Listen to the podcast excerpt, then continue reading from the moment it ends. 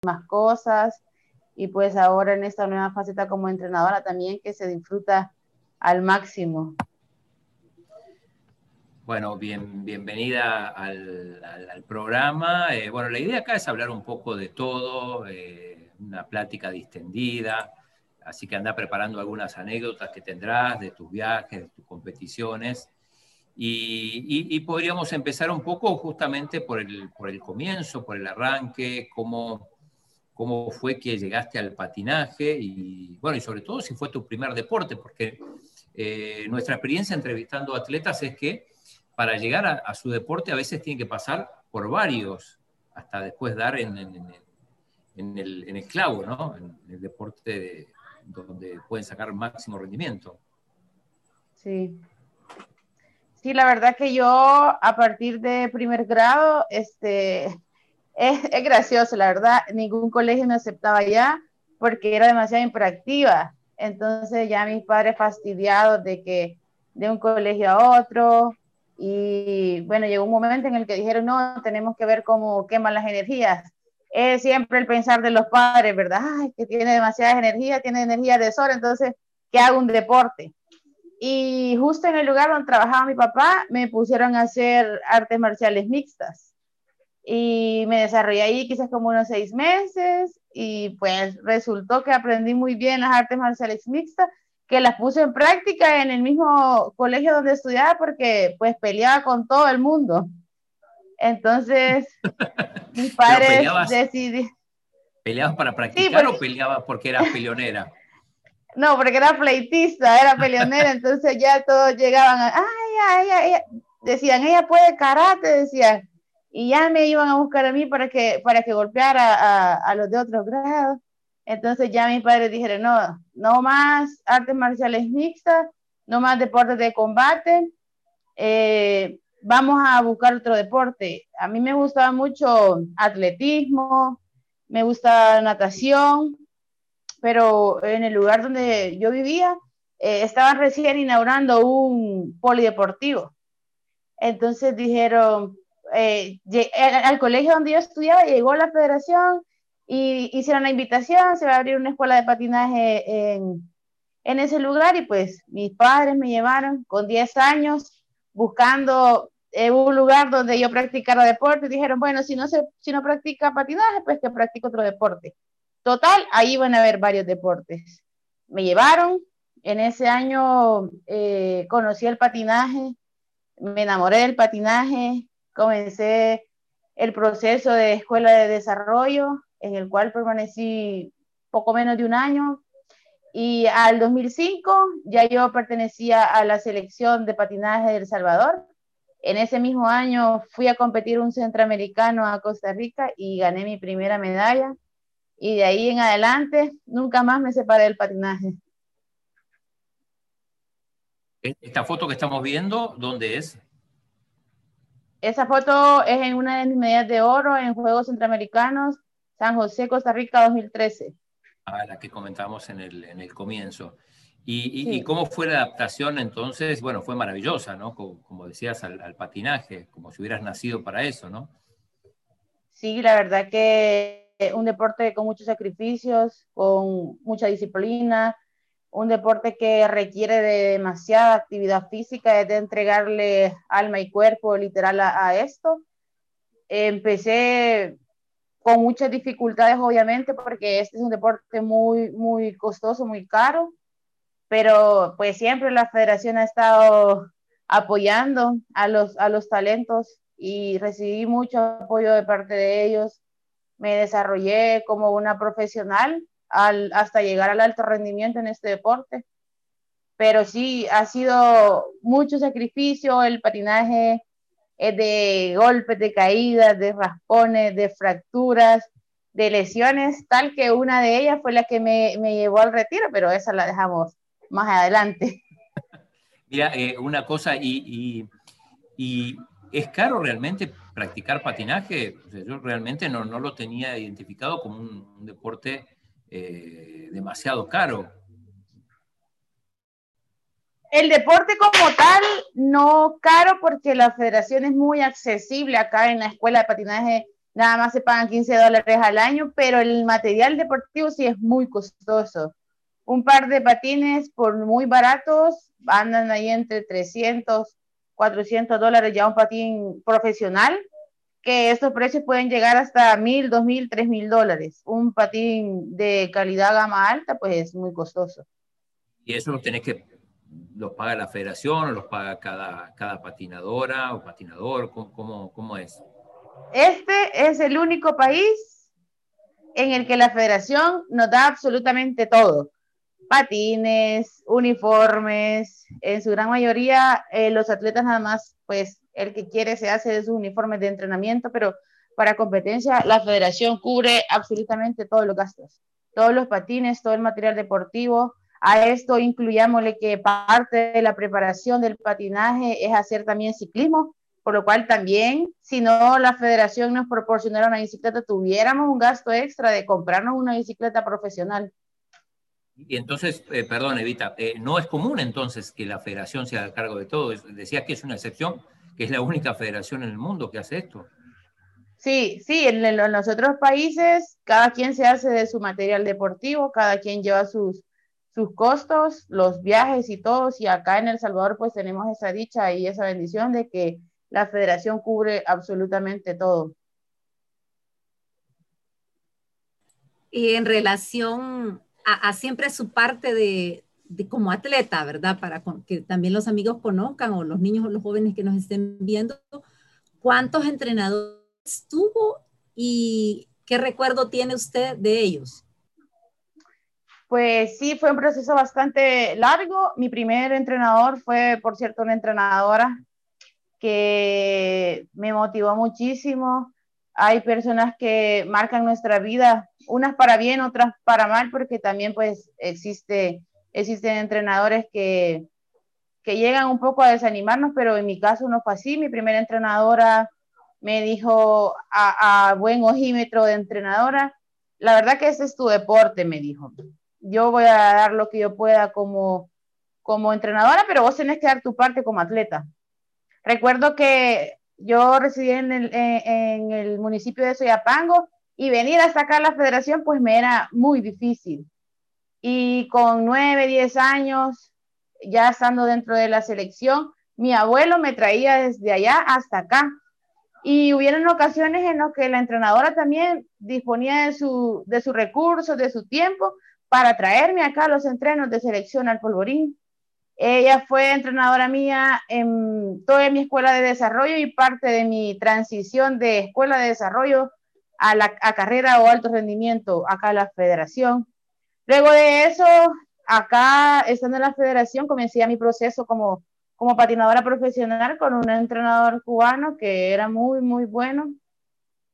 Y ahí fue donde crecí muchísimo como, como atleta se me dio la oportunidad de estar en bases de entrenamiento, competencias internacionales y hasta adquirir un poco más de experiencia hasta llegar a la categoría juvenil, pues que ya es la categoría más pesada, donde se requiere de, de muchísimo más sacrificio y pues donde en realidad se tienen que dar los mejores resultados. Eh, estoy viendo alguna pregunta que hace el profe de natación, Edwin García, pero, pero amante del deporte, y, dice en qué lugares del país hay clases, dónde se puede, se puede tomar clases de patinaje. Las escuelas de desarrollo están en Santa Tecla, en el Cafetalón, en Soyapango, en el Polideportivo Fusalmo. En San Miguel tenemos en La Unión, en Berlín, en Chinameca, San Miguel, en Nueva Guadalupe, San Miguel. Tenemos también una escuela en Ciudad, en Santa Lucía, en Ilopango. Tenemos una escuela en San Marcos, en la jornada 10 de octubre. También tenemos eh, en Mexicanos y en Ciudad Delgado. Eh, me, quedé pensando cuando decías, bueno, lo, que tenías que viajar de, de, Soyapango a la federación. Eso también es un sacrificio, ¿no? Mucho sacrificio. ¿Y ahí cómo hacías? ¿Te ayudaba alguien? ¿Ibas vos o tu familia? Sí, me, los, primeros, los primeros meses me, me traía mi abuelo, que era muy, muy fanático al deporte, me apoyó siempre en todo, pues mis padres trabajaban. y en un momento de las altas y las bajas que uno tiene como atleta, pues sí, intenté retirarme porque ya cuando llegué a tercer ciclo de estudio decía que a la carga académica pues ya no me, ya no me daba. Justo en ese año recibí una beca para estudiar en un proyecto de deportistas y eso fue como la luz, eh, nos da mucha, mucha accesibilidad a practicar el deporte, nos ayudaban con, nuestra, con nuestros viajes, se nos facilitaba un poco la, la carga eh, eh, del estudio y la verdad que fueron años muy, muy complicados llevar el estudio y el deporte a un lado no es cosa de, de cualquiera, la verdad que somos dignos de admirar los deportistas, son dignos de admirar todos los atletas que hacen ese enorme sacrificio. ¿Y esta fue la única vez que intentaste retirarte, más allá después que, que, por la lesión que ya no vas a contar, te, te retiraste? O, alguna otra vez se te cruzó por la mente el retiro, desbordada por otras cosas? No, no, únicamente fue esa. Eh, cuando uno llega al, a la adolescencia eh, y se encuentra con sus compañeros de colegio, bueno, vamos a tener una salida el sábado. Y uno le dice, pues yo no, porque yo tengo que entrenar. Entonces nos reunimos en la casa de otro compañero a hacer la tarea. No, yo tengo que entrenar. Entonces ese choque, como que no lo empecé a asimilar muy bien. Yo decía, ¿por qué yo tengo que sacrificar el tiempo con mis amigos por estar en el patinaje? Y mi mamá me decía, bueno, eso es lo que usted quiso, eso es a lo que usted se ha dedicado por ya varios años y entonces lo va a terminar y, y quizás la ayuda, la motivación de, mi, de mis padres también fue algo muy esencial en todo este proceso de mi, de mi vida deportiva, porque sí, uno empieza a acostumbrarse a ganar y llega un momento en el que no le gusta perder. Y cuando tiene que caer, porque sí, es la, es la, la vida del deportista que siempre hay bajones, están ahí nuestras familias para decirnos, pues siga adelante, échele ganas, continúe con esto. Y así en ese, en ese periodo como de adolescencia, sí me dio muy duro eso porque yo decía, yo quiero tener una vida normal. Y mi entrenador me decía, es que nosotros no hemos nacido para ser normales, nosotros desde el momento que entrenamos de lunes a lunes, somos personas anormales. Y fue un bajón, pero gracias a Dios lo, superé y continué con mi vida deportiva. Siendo así que continuó con su vida deportiva, eh, siguió en la universidad, si nos cuenta esa faceta y, y alguna vivencia en especial. Sí, al regresar de Juegos Centroamericanos, eh, ya me había tomado dos años de descanso después de terminar mi bachillerato, porque me estaba dedicando al 100% al, al deporte. Mi mamá me dice, pues esta es la realidad de este país. Ya uno llega a los 19, 20 años y a los padres nos dicen, bueno, es tu momento de decidir, o seguís en el deporte o te dedicas de lleno al estudio. Y yo le dije muy valientemente, sí, yo considero de que puedo con las dos. Entonces me dijeron, hasta acá nosotros hemos hecho todo el sacrificio, ahora de aquí en adelante, pues también la mayor parte del sacrificio va a ser tuya.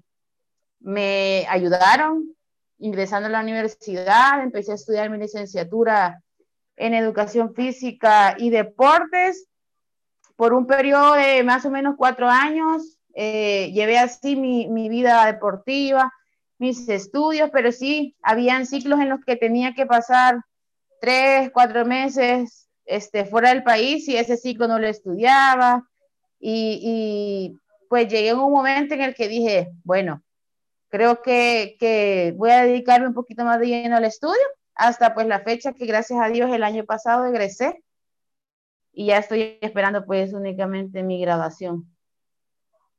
Bien, eh, bueno, entonces contanos, que ya lo habías anticipado, cómo, bueno, hablarnos de las lesiones y sobre todo cómo fue esa lesión que te, que te sacó definitivamente del, del patinaje como, como atleta, digamos. Sí, este, como les repito, el patinaje es de, de lesiones, pues, como todos los deportes. Y sí recuerdo en el 2016, en una caída, en una curva, en una competencia, pues salí volando me fracturé los dientes, me, me rompí acá el, el mentón, tenía cuatro puntadas acá en el mentón, tenía los dientes fracturados, tenía la muñeca, parte del, del radio fracturada. Me, el impacto fue porque un compañero cayó, entonces yo choqué con él y salí volando. Caí justo con mi rodilla izquierda y me hicieron seis puntadas internas y seis puntadas externas. Pero no solamente fue el golpe eh, superficial, sino que también tuve problemas en mis, en mis ligamentos de esa rodilla. Una lesión pues que cargué con ella casi, casi que, que un año y pues la única solución luego de eso, que ya me empezaron a hacer un diagnóstico más profundo, era que me tenía que operar, que tenía que pues retirarme un rato del patinaje y decidí no, no cumplir con, con, la operación ni nada y dije pues ni modo, hasta acá llego con, con mi vida deportiva. Y, y una, una, consulta, ¿Quién, ¿quién se hace cargo de la parte médica en estos casos? Digo, un, estamos hablando de, bueno, lo que contabas, una, una lesión más allá de los ligamentos, o sea, los dientes quebrados y todo eso. ¿Quién, quién corrió con, con, el gasto de tu recuperación? La federación da cierto, eh, cubre cierta parte, pero más allá de todo esto, eh, había que ser como que una recuperación más profesional que mi familia corrió con todo, con todo ese gasto. Judith, Acá tenemos eh, una pregunta. Un amigo nos dice, eh, gracias Ronald por estar en sintonía de nosotros, del programa. Y dice, buenas tardes. Eh, Judith, ¿alguna vez coincidiste con Dianita Platero? Sí, sí, yo fui compañera de equipo de Diana desde a partir de Codicaer 2006, si no mal recuerdo. 2006, competí con ella Codicaer 2006, 2007, 2008 fuimos equipo con Diana. Sí, Diana es una de las más eh, reconocidas, ¿no? También, digo, por sus participaciones internacionales. Sí, sí, Diana es una figura de, de nuestra federación que obtuvo muchísimos resultados, tanto internacionales como nacionales, eh, dueña de muchos récords y una excelente eh, profesional como deportista. Y, bueno, entonces, a ver, te, te, lesionás y cómo llega la etapa de, de, entrenadora. ¿Fue inmediata una vez que te recuperaste o, o pasó un tiempo?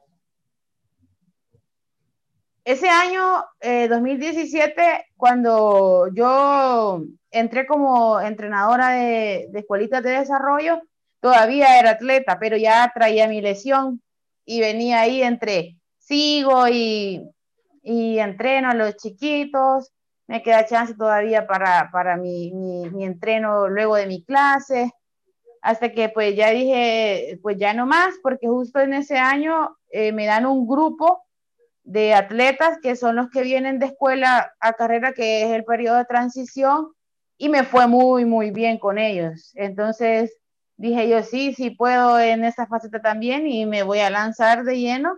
Y así fui eh, ayudando, pues, motivando a muchos atletas, dando resultados como entrenadora hasta que, hasta que llegué a esta, a esta etapa. Si nos cuenta quizás las diferencias entre ser entrenadora de desarrollo, de transición, de selección, ¿cómo es el, cómo es el aprendizaje? ¿Qué diferencias hay? Si, si hay diferencias, etcétera. Sí, claro, en la escuela de desarrollo, pues los niños llegan, la gran mayoría de cero, con el miedo de que, ay, en la primera clase me voy a caer, ya uno les enseña que pues también el deporte eh, es un juego, que el patinaje pues se puede practicar y uno se divierte. Eso es así como jueguito en toda la etapa de desarrollo. Ya cuando llegan a la etapa de transición, que ya el entreno pues se formaliza un poco más, ya se van conociendo las facetas de la preparación física, el entreno de patines ya específico, ya pues vamos dejando un poco el juego y nos vamos enfocando ya en la parte profesional, encaminando a estos chicos al, al, al alto rendimiento.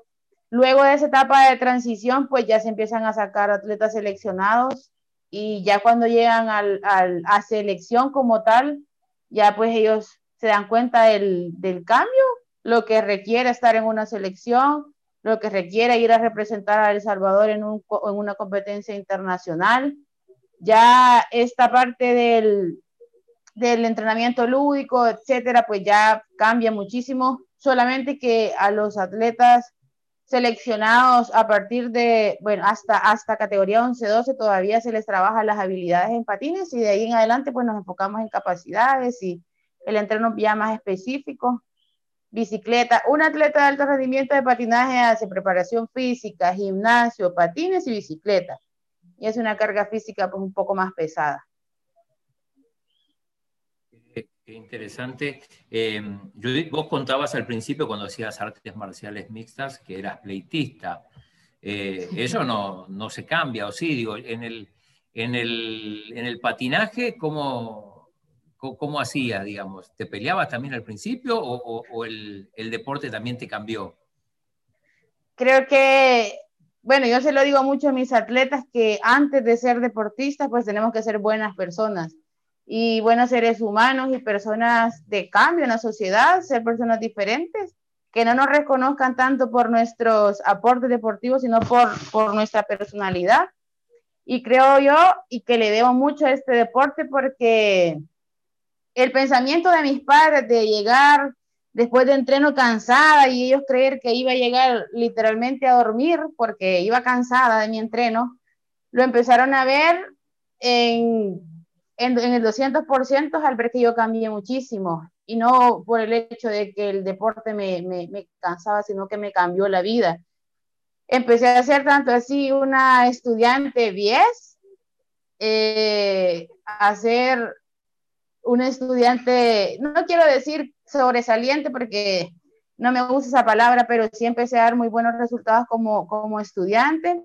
Eso encaminado de que había cambiado muchísimo y el deporte literalmente me cambió la vida. El patinaje es un deporte de, de, mucha agresividad, pues, porque en la pista uno se encuentra con 10, 15, 20, 30, 40 patinadores en pruebas de fondo, pero eso es lo que nos enseña a controlar, a controlar nuestras emociones, a controlar, pues, nuestro carácter en la pista y sí, definitivamente el patinaje me cambió muchísimo.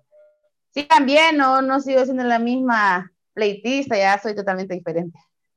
¿Y, eso se aprende eh, rápido cuesta, digo, adaptarse al, digo, la personalidad, digamos, que, que, va cambiando? Digo, ¿eso se da inmediato o lleva un proceso, unos años, hasta, hasta esa conversión que, de la que hablabas? Sí, claro, ese es un, un, un proceso que requiere de, de, de, muchas pues anécdotas porque en el patinaje uno se enfrenta con cualquier tipo de contrincante, entonces uno dice, voy a sacar mi yo interior o el mi yo del pasado, pero pues uno dice, no, voy a echar a perder una prueba, mejor voy a controlarme y voy a hacer bien las cosas, entonces pues ahí es a donde está el cambio. Y si nos cuenta también eh, un poco de cómo usted ahora disfruta el ser entrenadora. Sí, esta fase, pues sí, hay veces que me, me, me, pican los pies por ponerme los patines y hacer un entreno con ellos, pero se disfruta de manera que uno dice, bueno, tanto me dio a mí el deporte y tanto me cambió a mí la vida, que creo que también le puede cambiar la vida a esta persona, a esta persona, a esta persona, ver las oportunidades que le van dando a los atletas, a mí me, me, gustó mucho, por ejemplo, el cambio de generación. Después de, por decir, de, de, mi periodo, pues salió una atleta que es muy sobresaliente en el patinaje, aportar para, para ella, para su crecimiento, pues ha sido, han sido experiencias muy, muy bonitas, porque uno les habla muchas veces con la experiencia, pero también les digo yo, eh, ustedes son una generación completamente diferente, tienen tratos completamente diferentes, tienen todo, tienen todas las posibilidades y a mí de venir, de, de, estar del otro lado, ahora estar como entrenadora, pues me llena de mucha satisfacción. Y muchos de ellos pues siempre se abocan y me dicen de tu experiencia como, como atleta, eh, ¿qué puedo hacer en esta prueba? Y también ha sido, bueno, fue un, un cambio de compartir con algunos atletas como, como compañeros de equipo y el cambio de hacer su entrenadora. No, la amistad no cambia, pero el trato en la pista sí ya es de mucho más respeto y de obediencia. ¿Sos, de, eh, sos rigurosa, sos de gritar, de marcar terrenos, este, aplicar mucho la disciplina o, sos de las entrenadoras que dejas un poco que, el, grupo se distienda un poquito también para, que se sientan cómodos? Un poco de cada cosa, porque sí hay momentos en los que pues somos risas, somos, somos juegos, somos diversión, pero sí en el momento de mi entreno yo les digo, esta línea es del juego, esta línea de acá es del entrenamiento, es completamente ya disciplina, nos tenemos que poner serios y pues para tener resultados tenemos que ser disciplinados. Pero sí también tenemos nuestros ratos de, de risa y todo.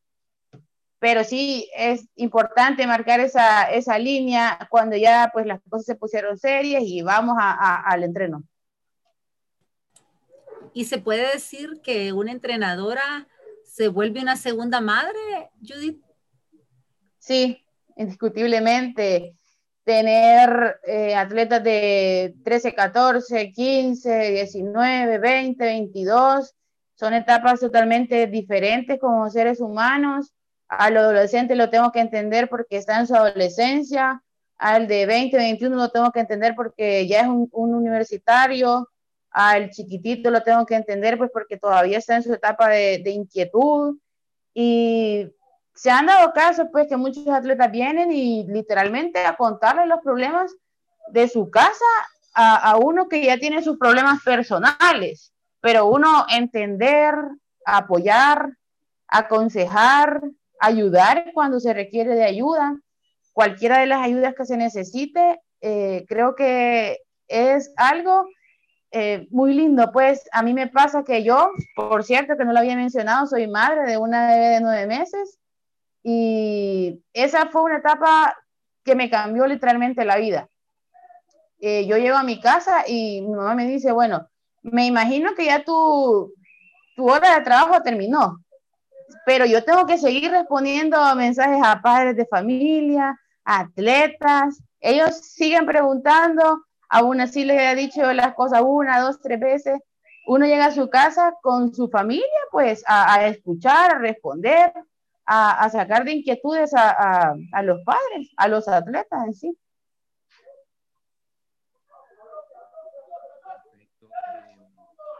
¿Cuántas veces estuviste en Colombia? Digo, que es como, como la, tierra prometida, por lo menos de este, de este, de este continente, para el, para el patinaje. Mm, quizás en base de entrenamiento estuve unas cuatro o cinco meses, unos cinco veces, y en competencias sí, varias. No tengo quizás una cifra exacta, pero... Ya perdiste la cuenta. Eh, ya perdí la cuenta, sí. El país que más se visita, ¿no? Por el, para el patinaje. Sí, ahí donde nosotros hacemos nuestra base de entrenamiento, nos fogueamos y de ahí partimos a las competencias. ¿Y, qué tiene de especial? O sea, bueno, es una potencia en el continente, por lo menos eh, Colombia, pero ¿qué tiene de especial o qué hay ahí que no se puede encontrar en, otro lado? La rigurosidad de la disciplina del patinaje en Colombia, pues porque ahí la gente vive para patinar, por eso es que es una potencia tan fuerte. Eh, se entrenan ocho horas al día, mañana, media mañana, media tarde, tarde, noche, o sea, ahí se dedica al patinaje en sí no hay estudio que valga, eh, más que enfocarse 100% al patinaje, dormir, descansar, entrenar, comer y así todo. Por eso es que se van a esa base de entrenamiento, apartarse de todo para enfocarse plenamente al patinaje. Y porque Colombia tiene mucha potencia, porque pues hay patinaje a la vuelta de la esquina, hay una tienda de patines a la vuelta de la esquina, por eso es que ellos son una potencia mundial. Judith, y con relación ya cuando ve los niños y qué talento ve, qué virtudes ve, como para decir, este niño ya va a la selección o este niño es, puede ir a, representar el país? Pues son procesos que como entrenadores llevamos cada escuela de desarrollo tiene sus niveles. En el primer nivel es a donde los niños se familiarizan con el patín, con los atletas, que cuando no comienzan, cuando todavía no pueden patinar, comienzan en la gramita y después se pasan a la pista. En ese periodo de escuelas de desarrollo hay seis niveles. De esos niveles, ellos tienen festivales, que son las competencias. De estas competencias, nosotros vamos sacando a los atletas talentos, que son los que van de medallistas, los que van puntuando en el periodo de todos los festivales. Luego de eso, que vamos sacando los talentos, esos talentos se llaman a la federación para hacer como un grupo en el que se les empiezan a trabajar las capacidades físicas, las habilidades, eh, las habilidades tales como el patinaje, específicas del patinaje, y de ahí se hacen ya campeonatos a donde ellos empiezan a, eliminar hasta que llegan al, al, a los clasificatorios y pues de ahí van partiendo para ir formando la selección.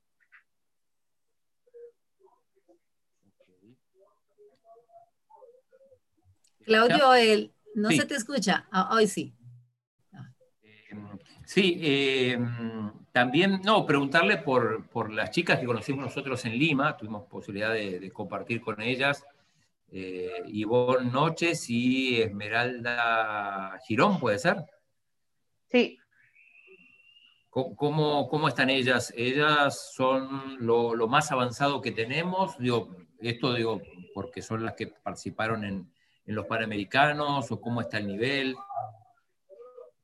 Sí, Ivonne justo ahora se encuentra en una base de entrenamiento en Colombia preparándose para un Panamericano Junior que tenemos clasificatorio ahora en febrero y Esmeralda aún sigue con, con nosotros eh, como selección.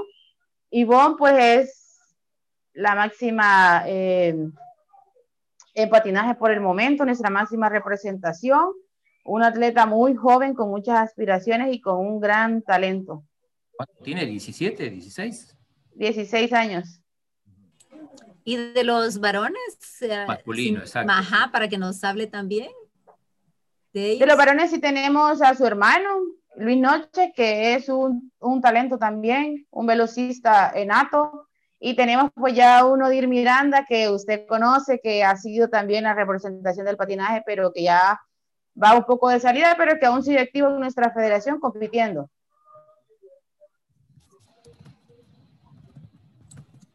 Si nos eh, habla de qué eventos tienen programados este año a nivel nacional e internacional, Judith. Sí, tenemos una agenda muy, muy, muy buena. Tenemos campeonatos nacionales en febrero, en mayo, en agosto y en diciembre. Tenemos nuestro campeonato centroamericano tentativamente acá en El Salvador en el mes de noviembre. Tenemos ese Panamericano Junior que es en julio y tenemos el Mundial de Patinaje que es en junio, que va a ser en Colombia justamente. Me, queda una, ya casi para terminar, una, una pregunta. ¿Cómo es? Eh, porque en, en patinaje también se corren relevos, ¿no? sí. por lo menos sí. ¿Cómo, cómo, ¿Cómo se trabaja esa coordinación y todo ahí? Supongo que se necesita, además de, tener un grupo muy fuerte, también ensayar mucho, ¿no? Entrenar, entrenar fuerte eso. Sí, los relevos son de mucha concentración, un mal empuje o un mal recibimiento, pues se va directamente para el suelo. Este, el, eh, justamente este, este, ese entrenamiento de los relevos para los atletas es muy divertido porque lo hacemos competitivo tanto pequeños como grandes. Ya a la hora que vamos a entrar a una competencia, eh, ya pues se practica un poco más serio, pero en el ámbito centroamericano no tenemos prueba de relevos. No tanto así porque en el mundial sí se compite los relevos. Este es una prueba de 3.000 metros que son 15 vueltas, donde únicamente compiten tres patinadores y sale el patinador y entrega a su compañero en un empuje de cadera, el que va a recibir esa buena posición de patinar, este da su impulso y pues el patinador que sale es el que se lanza en la vuelta. Y, pasa con el atletismo que a veces hay, hay, errores y ahí perdés la ventaja que, te, que llevas y todo eso, o, bien entrenado es muy difícil que, te ocurra eso. No, sí pasa. Igual la malicia del, del, contrincante que se pone justo atrás del que va a recibir para que el que va a entregar no entregue con, con una gran facilidad. ¿Se puede pasa. Y sí se puede, se puede. O sea, se puede de una manera astuta, pero sí es penado como reglamento de, de, de patinaje. Y quizás, quizás si nos dice a, los padres de familia, a lo mejor si les hace usted un llamado para que se motiven a que lleven a sus hijos a hacer patinaje, a lo mejor que no tengan temor porque pueden decir que es un deporte peligroso. Ya dijo que le pagan todo, así que mira, le dan todos los...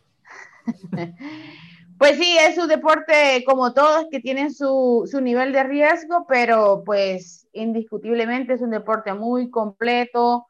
Eh, justamente este año estamos por aperturar una escuela en el Puerto de la Libertad y una escuela en Nejapa. Vamos a tener un poco más de alcance y vamos a estamos tratando también como federación de descentralizar pues el, el patinaje porque es un deporte muy, muy llamativo. Entonces, eh, nuestro, nuestra labor como entrenadores es hacerle un llamado a todos los padres para que traigan a sus hijos, para que sus hijos se diviertan en este deporte que lleva al alto rendimiento, que genera oportunidades, que también genera cambios y pues sobre todo una disciplina deportiva en el, en el cual pues van a encontrar también entretenerse, divertirse y sobre todo pues tener una condición física óptima me quedó una, duda más, el tema de la protección, que cuando, cuando compiten se cubren las rodillas, los codos, la cabeza con el casco, ¿qué más? Eso es todo? Hasta, hasta la escuela de, desarrollo es obligación que el patinador tenga su casco, rodillera, coderas y antifracturantes. A partir de transición es obligación que el patinador todavía tenga sus antifracturantes y sus rodilleras. Pero de ahí en adelante ya es opcional. Si él quiere seguirlo utilizando, bueno, normalmente ya casi nadie lo utiliza. No lo utiliza. Y contanos. Solamente el casco. Ajá. ¿Qué, ¿Qué, son los antifracturantes? Que, que, yo por lo menos desconozco. Pues es un guante que se pone acá en la mano que cubre todo el cúbito y el radio hasta esta parte del antebrazo para que el niño a la hora de caer, normalmente uno pone la mano en el suelo para detenerse para que él a la hora de caer y su impacto no tenga ningún tipo de fractura, sino que simplemente se deslice. Esa es una de las más importantes, pues en las escuelas de desarrollo, que es normalmente donde los niños se caen aprendiendo muy seguido, pero pues son caíditas suaves, normales de, de aprendizaje. Con una buena protección o con su con protección completa, pues no sufren mayor daño. Pero aún así decir que no lo usan a veces, ya de mayores. No, ya de mayores ya dicen, ah, pues ya soy un profesional, ya. O, porque se caen y se quieren. Es incómodo. Por ejemplo, a la hora de, de practicar relevos no podemos hacerlos con las antifracturantes, es muy incómodo. Y por comodidad la mayoría dice, pues no lo uso. Hay unos que sí utilizan rodilleras de tela, pero igual a la hora de una caída, pues hay cierto, cierto nivel todavía de, de, de raspón, pues sí, sí, sí se hacen algún teléfono o, quizás también algún correo electrónico para los que se interesen, Judith? Tenemos nuestra fanpage como Federación Salvadoreña de Patinaje. Los teléfonos de contacto, de contacto son 2237-0822 y 2237-0826. Perfecto, así que ya queda el teléfono y la fanpage de la Federación Salvadoreña de Patinaje. Claudio, ¿algo más? No, bueno, ya estamos, ya aprendimos cómo, cómo protegernos de las caídas, los antifracturantes. Siempre se aprenden cosas, así que. Claro que sí. Gracias, Judith, por atendernos. Gracias a ustedes por la invitación. Y nosotros también desde el Comité Olímpico agradecemos a Farmacia San Nicolás, Laboratorios Suizos, Aves y CISA. Muchas gracias. Buenas tardes. Adiós, hasta mañana. Hasta mañana.